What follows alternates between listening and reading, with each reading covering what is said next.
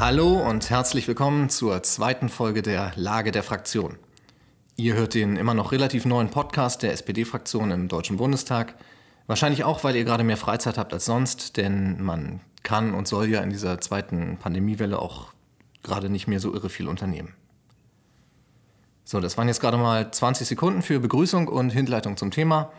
Mein Name ist Christian Helms, ich arbeite in der Kommunikationsabteilung der SPD-Fraktion und äh, zumindest ich bin sehr zufrieden mit dieser Anmoderation. Noch zufriedener bin ich aber, dass auch in dieser Episode wieder ein Gast mit dabei ist. Wir wollen heute sprechen über das neue Infektionsschutzgesetz und zwar mit Johannes Fechner. Er ist der rechtspolitische Sprecher der SPD-Fraktion. Hallo Johannes. Hallo, ich bin auch zufrieden mit der Anmoderation. Das ist doch schon mal eine gute Basis. Wir nehmen die Sendung heute am Donnerstag, dem 19. November, in Johannes Büro auf. Ähm, wir werden vielleicht auch immer mal wieder das Fenster aufmachen, nicht wundern über die Hintergrundgeräusche also. Und wir sitzen auch äh, etwa zwei Meter auseinander. Keine Sorge also. So, klassische Vorstellungsrunde am Anfang. Ich würde dich bitten, am Anfang einmal kurz zu erzählen, was du denn so gemacht hast, bevor du in den Bundestag gewählt worden bist, damit die äh, Hörerinnen und Hörer dich auch etwas kennenlernen. Ich bin äh, Jurist von Haus aus, habe mich schon im Studium sehr für verfassungsrechtliche Fragen interessiert und äh, bin seit 2001 als Rechtsanwalt tätig und darf seit 2013 meinen Wahlkreis hier in Berlin vertreten, wo ich im Rechtsausschuss tätig bin. Vielleicht als Disclaimer für alles, was jetzt noch kommt. Ähm, das Social Media Team der Fraktion äh, mag dich sehr, weil du uns ja im Vorjahr diesen fantastischen geräucherten Schinken aus dem Wahlkreis mitgebracht hast. Insofern, du kannst heute erzählen, was du willst. Äh, kompletter Freibrief. In der ersten Folge hat Jens Zimmermann äh, ganz anschaulich erklärt, was eine Arbeitsgruppe ist. Jetzt habe ich dich hier eben als Sprecher vorgestellt, als Sprecher der Arbeitsgruppe Recht. Und ähm, da das hier auch so ein bisschen Crashkurs Parlament sein soll, würde ich äh, gleich die Frage stellen, was genau macht man denn als Sprecher? Wir haben hier in den, im Bundestag äh, verschiedene Ausschüsse und ähm, da bin ich im Rechtsausschuss der Vorsitzende der SPD-Mitglieder. Das nennt man Obmann und Sprecher. Das heißt, ähm, wenn es Dinge abzuklären gilt mit dem Ausschusssekretariat über den Sitzungsverlauf äh, oder die Abstimmungsmodalitäten, aber auch intern äh, bei uns in der SPD äh, die Vorberatungen zu organisieren, die rechtspolitischen, dann ist es mein Job. Okay, dann lass uns mal gleich ran an den Fall. Das heißt, wir, wir reden über Corona, so wie wir halt seit Mitte März im Grunde jeden Tag über Corona reden.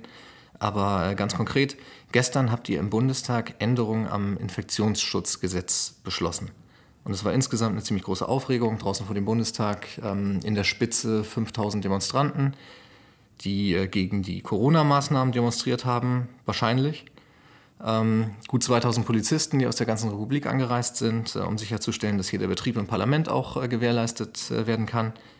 Was genau habt ihr am Mittwoch beschlossen, dass die Leute so in Rage bringt, Johannes? Also zunächst mal will ich sagen, all diejenigen, die hier das Ende des Rechtsstaats befürchtet haben, durften hier ihre Meinung sagen, durften demonstrieren, durften sich versammeln. Also von Diktatur oder Ähnlichem kann da überhaupt keine Rede sein. Wir haben am Mittwoch grundlegende Änderungen des Infektionsschutzgesetzes beschlossen für mehr Parlamentskontrolle, für besseren Grundrechtsschutz gerade in der Pandemie und für mehr Rechtssicherheit. Das war wichtig, weil aus der Rechtswissenschaft, aber auch von Gerichten deutliche Hinweise gekommen sind, dass die Schutzmaßnahmen, die jetzt notwendig sind, ähm, mit den heutigen ähm, Grundlagen im Infektionsschutzgesetz möglicherweise nicht verfassungskonform zu machen sind. Wie sieht das aus, wenn so ein Hinweis kommt, dass äh, das plötzlich nicht mehr möglich ist, was vorher möglich war? Also wir hatten in unserer Arbeitsgruppe äh, schon im März uns damit beschäftigt, ob das Infektionsschutzgesetz für so eine Pandemie wie Corona überhaupt äh, vorbereitet und ausgestaltet ist und haben dann genau verfolgt, wie die Gerichte entschieden haben und haben uns dann auch mit Staatsrechtlern getroffen, haben uns mit denen besprochen, haben uns, ähm, äh, ja, kann man offen sagen, Rat aus der Wissenschaft eingeholt. Die Gesundheitspolitiker sind mit Herrn Drosten und Virologen und äh, Epidemiologen im Gespräch und wir mit äh, Staatsrechtlern und äh, haben uns da bestätigt gesehen in unserem ja, Unbehagen, äh, dass die Rechtsgrundlagen im Infektionsschutzgesetz nicht ausreichen. Und ähm, das ist dann auch der Grund dafür gewesen, dass es solche Fälle gab wie zuletzt in Bayern, dass die Fitnessstudios dann plötzlich nicht mehr geschlossen werden durften als Corona-Maßnahme? Ganz genau. Dort haben das Gerichte festgestellt Und nachdem wir in der SPD-Fraktion äh, vor na, zwei, drei Wochen, kann man sagen, schon die Erkenntnis hatten, wir müssen ran, wir müssen schnell ran an dieses Gesetz, äh, waren diese Urteile in Bayern dann äh, der Auslöser, dass auch die Union ähm, umgedacht hat und gesagt hat, okay, jetzt müssen wir schnell handeln, die SPD hat recht, hat gute Vorschläge gemacht und äh, jetzt müssen wir das Infektionsschutzgesetz ändern. Der gute Jurist beginnt ja immer mit einer Definition, worüber er eigentlich redet. Ich sehe dich gerade schon lächeln. Ähm, es war gestern viel vom Infektionsschutzgesetz die Rede, aber auch vom dritten Bevölkerungsschutzgesetz. Vielleicht kannst du uns einmal erklären, was ist da welche Ebene, wie hängen diese beiden Begriffe zusammen? Was habt ihr da gestern beschlossen? Mit dem Bevölkerungsschutzgesetz, übrigens ein sehr schöner Name und auch zutreffender Name, äh, wie ich finde, haben wir das Infektionsschutzgesetz geändert. Das ist die Herleitung.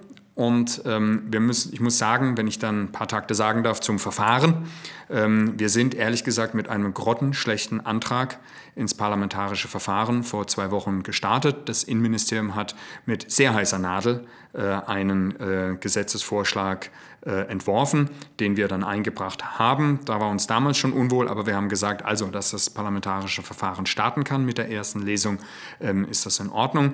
Das war ein Fehler, muss man ganz offen sagen, äh, denn dieser Antrag war so schlecht, dass ähm, äh, auch wirklich ähm, seriöse Beobachter also nicht nur Verschwörungstheoretiker und äh, Rechtsradikale, sondern äh, wirklich auch ähm, äh, Rechtswissenschaftler gesagt haben, das geht so nicht. Und deswegen muss man auch offen sagen, ähm, für viele Mails, die ich bekommen habe von besorgten Bürgern, habe ich durchaus Verständnis, weil die sich auf den ursprünglichen Änderungsantrag bezogen haben. Wir haben dann in intensiven Verhandlungen ähm, mit der Union und auch mit den Bundesländern aber eine gute Lösung hinbekommen. Jetzt übers Wochenende, Tag und Nacht, äh, telefoniert, äh, verhandelt ähm, und dass wir deutliche positive Verbesserungen jetzt bewirkt haben.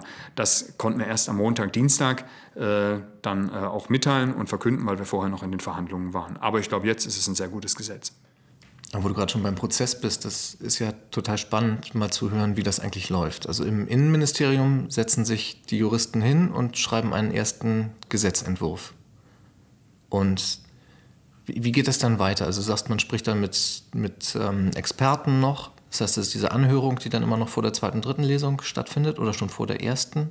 Magst du mal erzählen, wie das so wirklich in der zeitlichen Abfolge ist? Also bei jedem Gesetzgebungsverfahren muss es irgendeinen Auslöser geben, etwa ein Urteil oder dass ein Verband äh, eine Änderung wünscht oder also irgendein ein, ein Anlass.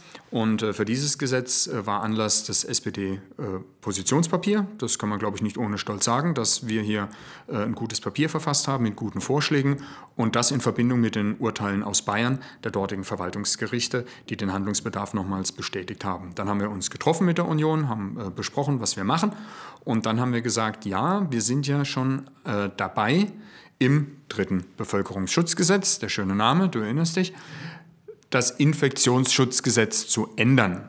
Dann lasst es uns doch noch viel weiter ändern im Sinne der Gerichte und des SPD-Papieres, um grundlegende Änderungen ähm, zu erreichen. Und darauf haben wir uns dann geeinigt und haben äh, die Bundesregierung gebeten, einen Vorschlag zu diesem Thema zu machen in unserem Sinne. Äh, dann kam dieser mittelprächtige Vorschlag mit viel Optimierungsbedarf, äh, wie selbst die Unionssachverständigen äh, gesagt haben. Und so sind wir dann ins Verfahren gestartet. Wir haben eine Sachverständigenanhörung gemacht. Das machen wir bei allen wichtigen Gesetzen hier im Bundestag, haben uns mit der Opposition auch äh, besprochen, haben nochmals mit den Staatsrechtlern und die Gesundheitspolitiker ihren Teil mit den Virologen besprochen und dann in einer ausführlichen öffentlichen Debatte diskutiert und am Mittwoch, wie gesagt, dann das Gesetz beschlossen. Jetzt haben wir schon relativ viel über das äh, Wie geredet, aber noch gar nicht so sehr über das Was. Deshalb ähm, kannst du vielleicht noch mal kurz zusammenfassen, was genau steht da jetzt drin im Infektionsschutzgesetz? Was sind die Änderungen, die, die wirklich relevant sind, die nötig waren? Wir haben die Befugnisse der Regierung beschränkt, die, und zwar der Bundesregierung, aber auch der Landesregierungen. Die Bundesregierung muss zukünftig den Bundestag unterrichten über die Entwicklung der epidemischen Lage. Wir haben die Landesregierungen verpflichtet, Schutzmaßnahmen nur ergreifen zu können, wenn erstens der Bundestag als Parlament beschlossen hat, dass eine Notlage vorliegt und zweitens, dass ihre Maßnahmen immer nur befristet sein müssen, grundsätzlich vier Wochen. Und die nächste Verpflichtung für die Landesregierungen, die dürfen auch immer nur eine Schutzmaßnahme erlassen, wenn sie die begründen. Das ist ganz wichtig, weil das Legitimationsdruck schafft. Dann müssen die sich doppelt und dreifach überlegen, ob überhaupt eine Maßnahme nötig und erforderlich ist. Und dann wird auch immer gesagt, die Grundrechte müssen wir besser schützen. Ja, haben wir getan mit diesem Gesetz. Wir haben ausdrücklich ins Gesetz hineingeschrieben, dass die Gesundheitsmaßnahmen abgewogen werden müssen auf die sozialen, wirtschaftlichen und gesellschaftlichen Auswirkungen. Also eine Landesregierung darf nicht einfach ins Blaue hinein, was sie natürlich nie gemacht haben, aber ähm, um das auch auszuschließen, eine Landesregierung darf nicht einfach Maßnahmen beschließen, weil sie dem Gesundheitsschutz dienen, sondern es muss auch geschaut werden, wie wirkt sich denn eine Betriebsschließung aus? Wie wirkt sich eine Einschränkung von Schulbetrieb aus auf die Gesellschaft? Und nur wenn das alles vertretbare äh, Konsequenzen hat, dann darf die Maßnahme äh, getroffen werden von der Landesregierung. Finde ich ganz wichtig, weil das die Grundrechte der Bürger sichert. Wie sähe denn so ein Abwägungsprozess, wenn man ein Gesetz oder eine Maßnahme beschließt, äh, konkret aus? Ne? Also ich meine, kannst natürlich alles verargumentieren, daran haben wir gedacht, das ist schon gut, das haben wir gegeneinander abgewogen, aber sind zu der und der Entscheidung gekommen. Muss man das noch irgendwie empirisch unterfüttern oder wie, wie läuft das in der, in der Praxis ab? Ja, durch diese Gesetzesänderung ist es genau so, dass sowas auch gerichtlich jetzt überprüfbar wird, diese Abwägungsprozesse, weil die Länder auf Initiative der SPD eine Begründung abliefern müssen für ihre Rechtsverordnungen. Und die ist gerichtlich überprüfbar. Und äh, wenn es sich da eine Landesregierung einfach macht und einfach reinschreibt, ähm, wir glauben, dass das wichtig ist, äh, wir meinen, dass es äh, äh sinnvoll ist, die und die Maßnahme äh, zu treffen, äh, dann können das Gerichte überprüfen. Und wenn die Begründung nicht ausreicht, kann die Rechtsverordnung aufgehoben werden zum Verständnis. Für die Corona-Maßnahmen sind doch grundsätzlich die Länder zuständig. Deshalb kann man doch auch ähm, unterschiedliche Kontaktbeschränkungen in Sachsen-Anhalt und im Saarland haben zum Beispiel. Was bleibt dann eigentlich so als Entscheidungsraum für die Bundesebene? Also in anderen Worten, was kann Jens Spahn entscheiden? Was kann äh, der Bundestag entscheiden? Vielleicht kannst du das nochmal erklären, wie, wie da die, die Ebenen zusammenhängen. Der Bundesgesundheitsminister kann Maßnahmen treffen auf für die Bereiche, wo der Bund zuständig ist. Zum Beispiel ähm, bei der Verfolgung äh, von Kontaktdaten von Einreisenden. Also alles, was mit Einreisen zu tun hat, da ist der Bund zuständig äh, und das kann er machen. Allerdings auch nicht mehr so weitreichend durch unsere Gesetzesänderung. Da haben wir seine Befugnisse deutlich eingeschränkt. Für die Schutzmaßnahmen, da haben wir die ähm, Länder nach der grundgesetzlichen Kompetenzverteilung als äh, Zuständige und da haben wir aber als Bund die Möglichkeit, Leitplanken vorzugeben. Und das haben wir jetzt getan. Wir haben ins Gesetz hineingeschrieben, welche Maßnahmen von den Ländern ergriffen werden können und vor allem die Voraussetzungen. Nämlich, es muss eine Notlage vorliegen, die der Bundestag feststellt und es müssen äh, es muss das Infektionsschutz, Entschuldigung, es muss das Infektionsgeschehen ähm, gewisse Infektionszahlen überschreiten. Und die haben wir auch genau ins Gesetz hineingeschrieben, dass also dadurch, durch diese Bundes, ähm, bundesweiten Leitplanken, äh, werden wir bundeseinheitliche Regelungen erreichen, weil nicht jedes Bundesland schon ab einem bestimmten Infektionsgeschehen äh, loslegen kann und auch die Maßnahmen im Gesetz klar beschrieben sind. Alles sehr komplex, aber war notwendig, äh, diese Einheitlichkeit zu schaffen. Und ähm, heißt das dann, die Länder werden jetzt auch auf Verordnungen äh, zurückgreifen, um diese Maßnahmen zu ähm, beschließen? Oder müssen das auch jeweils die Landtage dann jeweils noch absegnen? Gibt es da irgendwie eine, eine Vorgabe von der Bundesebene oder einen Wunsch? Also grundsätzlich, ohne jetzt einen großen staatspolitischen, staatsrechtlichen Vortrag zu halten, Doch, bitte. gilt hier die sogenannte Wesentlichkeitstheorie. Das heißt, alle Entscheidungen, die von wesentlicher Bedeutung sind, müssen von der Volksvertretung, also den Parlamenten, getroffen werden. Und um dem nachzukommen, empfiehlt es sich, dass die Länder eigene Infektionsschutzgesetze machen. Das dürfen sie. Saarland hat das zum Beispiel äh, schon gemacht.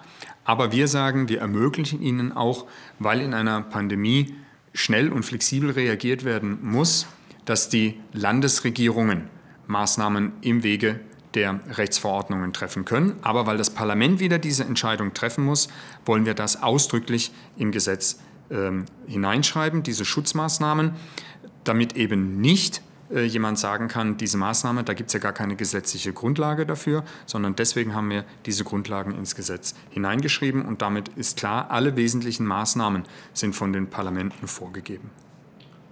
Vor ein paar Wochen, äh, du hast ja schon das ähm, Positionspapier der SPD-Fraktion angesprochen. Da war ja die klare Forderung auf dem Tisch, wir wollen den Parlamentsvorbehalt haben. Also wirklich, das Parlament muss alle wesentlichen, wie du es eben schon gesagt hast, äh, Entscheidungen absegnen. Wenn ich es richtig verstanden habe, gibt es den doch jetzt nicht. Was, was bedeutet das und wie kam es dazu, dass es jetzt keinen Parlamentsvorbehalt gibt? Aus dieser gerade äh, so umfangreich von mir beschriebenen Wesentlichkeitstheorie ergibt sich, dass eben die wichtigen Entscheidungen, die wesentlichen Entscheidungen vom Parlament zu treffen sind. Und deswegen hätten wir gerne gehabt, dass im Gesetz geregelt ist, dass Rechtsverordnungen, die erheblich in die Grundrechte der Bürger eingreifen, sicherlich notwendigerweise, aber die eben in die Grundrechte eingreifen, dass das nur mit Zustimmung des Parlaments geht. Das äh, Gesundheitsministerium hatte da einen guten Vorschlag äh, für einen Teilbereich entwickelt. Die haben gesagt, der, die Minister müssen erstmal flexibel sein und eine Rechtsverordnung erlassen. Und dann haben wir gesagt, okay, das sehen wir ein, aber in der Pandemie, trotz Pandemie hat sich gezeigt, der Bundestag ist immer handlungsfähig. Wir konnten immer zusammenkommen und entscheiden. Dann kann zumindest nachträglich eine Zustimmung des Bundestages doch ins Gesetz hineingeschrieben werden. Also dass etwa gesagt wird, der Gesundheitsminister, Bundesgesundheitsminister darf eine Rechtsverordnung erlassen, die nach, sagen wir, vier Wochen automatisch außer Kraft tritt, es sei denn, Bundestag und Bundesrat haben sie bestätigt. Das war ein Vorschlag, den hat das Bundesgesundheitsministerium selber vorgeschlagen, äh, konnte sich dann aber nicht damit durchsetzen. Äh, die Union, wir haben den Vorschlag äh, auch aufgegriffen. Die Union hat dann gesagt, nein, das schränkt die Exekutive zu sehr ein. Und ehrlich gesagt gibt es auch äh, bei den Ländern, in den Landesregierungen, äh, zu viele Exekutivextremisten, äh, die gesagt haben, das schränkt uns ein, das wollen wir nicht. Wir haben dann gesagt, gut, es wäre eleganter, wenn der Bundestag einer solchen Verordnung zustimmt, aber das macht jetzt nicht alles verfassungswidrig, ähm, was wir da beschlossen haben. Vielmehr ist es so, ähm, der Bundestag hat jederzeit die Möglichkeit, durch ein Gesetz eine Rechtsverordnung äh, zu beenden und vor allem haben wir die Möglichkeit, wenn wir beschließen, dass die epidemische Lage von nationaler Tragweite nicht mehr vorliegt, dass dadurch dann die Befugnisse und die Schutzmaßnahmen äh, der Landesregierung erlöschen. Also das Parlament hat jederzeit das Sagen. Eleganter wäre es gewesen, wir hätten im Gesetz diesen Parlamentsvorbehalt geschrieben. Aber ist das nicht ähm, auch eine Frage der Zeit, dass man in dieser Pandemie auch häufiger mal zu, zu sehr schnellen Handlungen gezwungen wird, wenn sich das Infektionsgeschehen rasant verändert und die Exekutive dann natürlich beansprucht, auch schnell handlungsfähig zu sein und die Parlamente eventuell nicht ganz so schnell handeln können? Ist das das Argument? Verstehst du es richtig? Das war das Argument, dass die äh, Exekutive größtmögliche Flexibilität braucht. Das sehe ich ein Stück weit ein, aber zumindest im Nachhinein hätte es die Möglichkeit gegeben, für Landesparlamente oder den Bundestag einer Rechtsverordnung äh, dann zuzustimmen. Also das ist ein Manko. Ich glaube aber, äh, gerade weil in der Bevölkerung ähm, eine doch ganz erhebliche oder zunehmende Skepsis äh, herrscht, ähm, glaube ich, wird dieses Thema auf der Tagesordnung bleiben.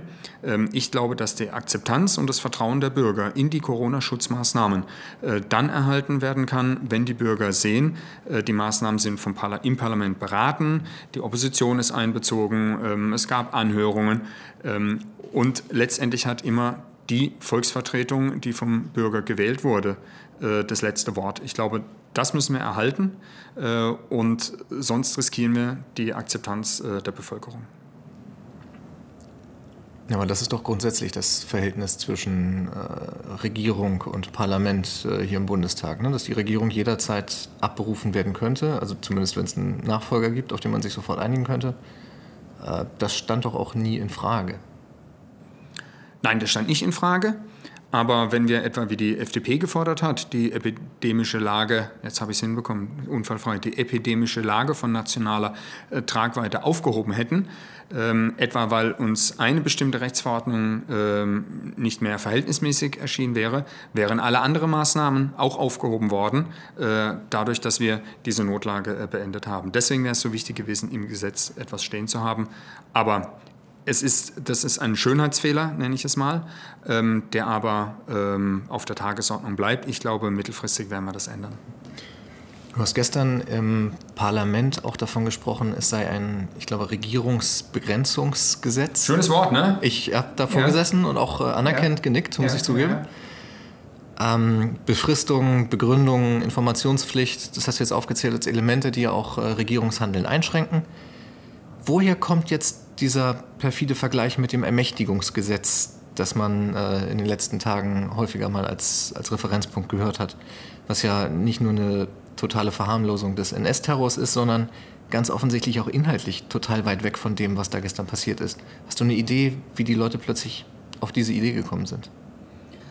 Also ich glaube, die Sorgen der Bürger, dass hier die Regierung Regierungsbefugnisse ähm, viel zu weit gehen, die kam daher, äh, weil wir mit keinem guten Gesetzesentwurf gestartet sind ins Gesetzgebungsverfahren. Also das müssen wir uns ankreiden. Was stand denn da ursprünglich drin, wo du wirklich sagst, das geht so nicht? Da stand von Begründung oder Befristungen oder Unterrichtungspflichten überhaupt nichts drin.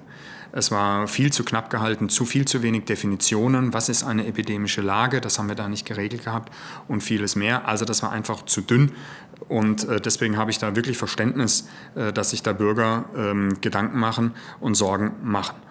Ähm, andererseits muss man auch klar sagen, äh, diese Sorgen sind eiskalt ausgenutzt worden äh, von der AfD, äh, die das gepusht hat. Selbst als klar war, dass wir die Regierungsmaßnahmen begrenzen, haben sie immer noch, wahrscheinlich weil die Plakate schon gedruckt waren und die Hetze in den Flugis und in den Posts schon vorbereitet war, haben sie dann das nicht gestoppt.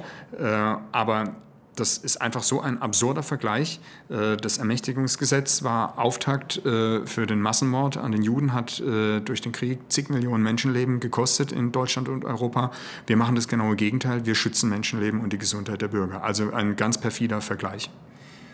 Wenn wir jetzt mal wegkommen von denen, die es offensichtlich mutwillig instrumentalisieren für ihre politischen Zwecke, wie, wie kannst du denn vielleicht erklären oder hast du eine Idee, warum jetzt gerade in dieser Pandemie bei so vielen Leuten eine gewaltige Angst vor dem Staat auftritt. Das geht ja bis hin zu Warnungen vor einer neuen Diktatur. Das ist ja so ein Grundmuster, das wir seit März bei vielen Themen schon erlebt haben, dass, ähm, dass viele Leute offensichtlich ernsthaft Angst davor haben, dass der Staat jetzt ähm, zugreift. Also ich glaube, aus der Unsicherheit, die, die viele Menschen haben und aus der Bedrohungssituation, ähm, wie gefährlich ist dieses äh, Virus? Ähm, was muss ich alles machen, um mich äh, zu schützen? Ähm, Habe ich meinen Arbeitsplatz überhaupt noch? Ähm, kann ich die Miete noch bezahlen? Da gibt es äh, großes Potenzial für Sorgen bei den Bürgern. Und wenn dann noch hinzukommt, äh, dass man nicht sicher ist, ob tatsächlich die Volksvertretung, die man gewählt hat, die wesentlichen Entscheidungen trifft, äh, dann gehen auch Bürger auf die Straße, von denen man es eigentlich nicht äh, erwartet hätte. Und da ist es, glaube ich, Job äh, von uns Politikern äh, noch mal mehr, als wir sowieso schon machen, genau zu kommunizieren, viel zu kommunizieren, was wir da eigentlich machen. Und äh, deswegen auch dieser wunderbare Begriff der Regierungsbegrenzung, äh, weil es das auf den Punkt, äh, Punkt bringt. Wir begrenzen die Regierungsbefugnisse und wir schützen die Grundrechte genau mit dem Gesetz. Auch auf die Gefahr hin, dass ich jetzt äh, den nächsten Staatsrecht-Vortrag bekomme. Oh, laber ich zu viel, Entschuldigung, dann bremst mich. Aber. Du, machst, du machst das sehr gut, Johannes. Wäre es denn überhaupt irgendwie theoretisch möglich, jetzt bis ans Ende aller Tage diesen Pandemiestatus so zu nutzen, dass man dann mit eingeschränkten Grundrechten die Bürger unterjochen kann? Dass man wirklich über diese Corona-Pandemie in irgendeiner Art und Weise äh, das Grundgesetz aushebelt? Ist das überhaupt theoretisch denkbar? Also spätestens seit Mittwoch mit der neuen Gesetzgebung nicht mehr. Denn es ist jetzt äh, gerichtlich überprüfbar, ob der Bundestag zu Recht die epidemische Lage festgestellt hat oder nicht. Und das haben wir genau im Gesetz definiert, wann der Bundestag das machen kann, nämlich wenn die Weltgesundheitsorganisation eine entsprechende Feststellung getroffen hat oder wenn tatsächlich eine bedrohliche Krankheit sich in Deutschland ausbreitet. Und ob das der Fall ist, das kann das Bundesverfassungsgericht äh, überprüfen. Und wenn das Verfassungsgericht zum Ergebnis kommt, der Bundestag hat sich getäuscht, äh, die Lage ist nicht so schlimm, er hätte diese äh, epidemische Lage nicht feststellen dürfen mit allen Konsequenzen, dann wird es den Bundestagsbeschluss aufheben äh, und äh, dann ähm, gelten diese Notmaßnahmen eben nicht mehr. Also wir haben da, glaube ich, wirklich für Rechtssicherheit gesorgt, dass ähm, dieser, diese Gefahr, äh, dass Grundrechte außer Kraft gesetzt werden, dass Deutschland eine Diktatur wird, äh, das habe ich sowieso für, für absurd gehalten, aber jetzt haben wir es wirklich endgültig ausgeschlossen. Wenn wir jetzt schon beim Verhältnis äh, Staat und Bürger sind, wie, wie ist es denn, wenn jetzt jemand sagt, äh, ich glaube gar nicht an Corona oder vielleicht eine Stufe drunter, ja, Corona gibt's, aber mein persönliches Risiko ist halt super gering ähm, und das würde ich dann auch in Kauf nehmen für mich. Wie, wieso darf der Staat dann da überhaupt eingreifen? Wieso darf der Staat sich einmischen? Der Staat hat eine Schutzpflicht. Im Grundgesetz ist äh, der Schutz der Gesundheit der Bürger und des Lebens äh, garantiert eines der wichtigsten Grundrechte und der Staat hat eine Schutzverpflichtung. Und deswegen darf er eingreifen zum Schutz der Bürgerinnen und Bürger, auch Vorschriften machen, die jemanden in seiner persönlichen Freiheit einschränken, dass ich abends jetzt nicht in die Kneipe gehen kann, dass ich an bestimmten Stellen eine Maske tragen muss. Das sind Eingriffe in die Grundrechte der Bürger, die aber gerechtfertigt sind, weil sie einem wichtigeren Ziel dienen, nämlich dem Gesundheitsschutz. Wenn wir die Perspektive vielleicht noch ein bisschen weiten, dann gibt es ja immer die, die sagen, äh, hier in Deutschland ist alles ganz furchtbar, weil wenn man nach China oder Taiwan oder Südkorea guckt, die Asiaten haben das viel besser im Griff, da gibt es kaum noch Fälle. Ähm, kann man was von diesen asiatischen Staaten übernehmen oder sind Corona-Eindämmungen, wenn sie erfolgreich sind, dort auch nur deshalb möglich, weil es eben keinen so effektiven Grundrechtsschutz gibt wie hier? Also wir müssen den Ehrgeiz haben, zu zeigen, dass ein demokratischer Staat auch mit Epidemien fertig wird und sie erfolgreich überstehen kann. Das wäre, glaube ich, ein Armutszeugnis, wenn wir auf diktatorische Mittel zurückgreifen müssen, die Verfassung außer, außer Kraft setzen, um äh, Corona in den Griff zu bekommen.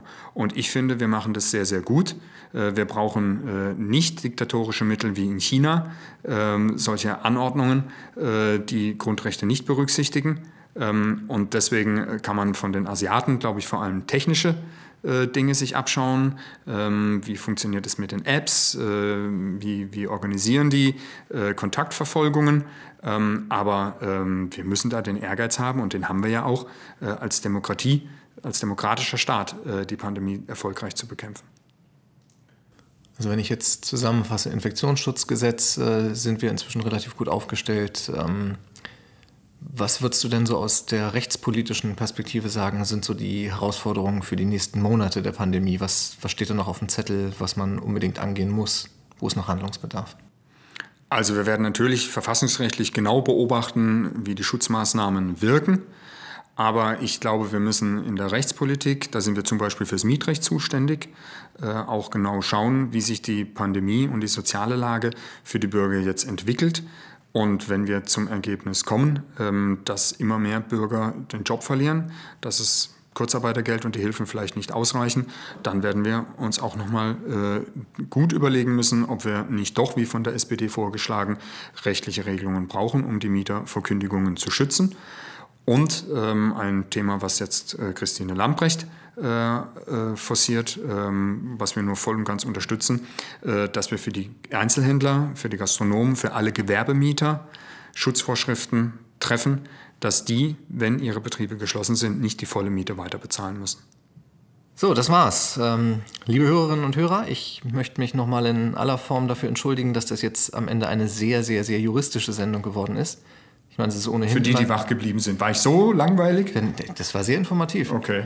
Ähm, das ist sowieso immer die Gefahr, wenn man über Gesetze redet, äh, dass es dann juristisch wird, aber halt insbesondere, wenn man einen Rechtspolitiker auf der anderen Seite des Tisches sitzen hat. Wobei wir die Perle der Fraktion sind, wir AG Rechts. Vielen Dank, liebe AG Recht. Ähm, ich hoffe, da waren jetzt äh, ein paar nützliche Infos drin für die Hörer, dass ähm, vielleicht auch ein bisschen Unfug äh, vom Mittwoch aufgeklärt werden konnte, der da draußen kursiert. Wir freuen uns auf jeden Fall über jedes Feedback zur Sendung, zu unserer Politik, zu allem. Vielen Dank und bis zum nächsten Mal. Tschüss, vielen Dank.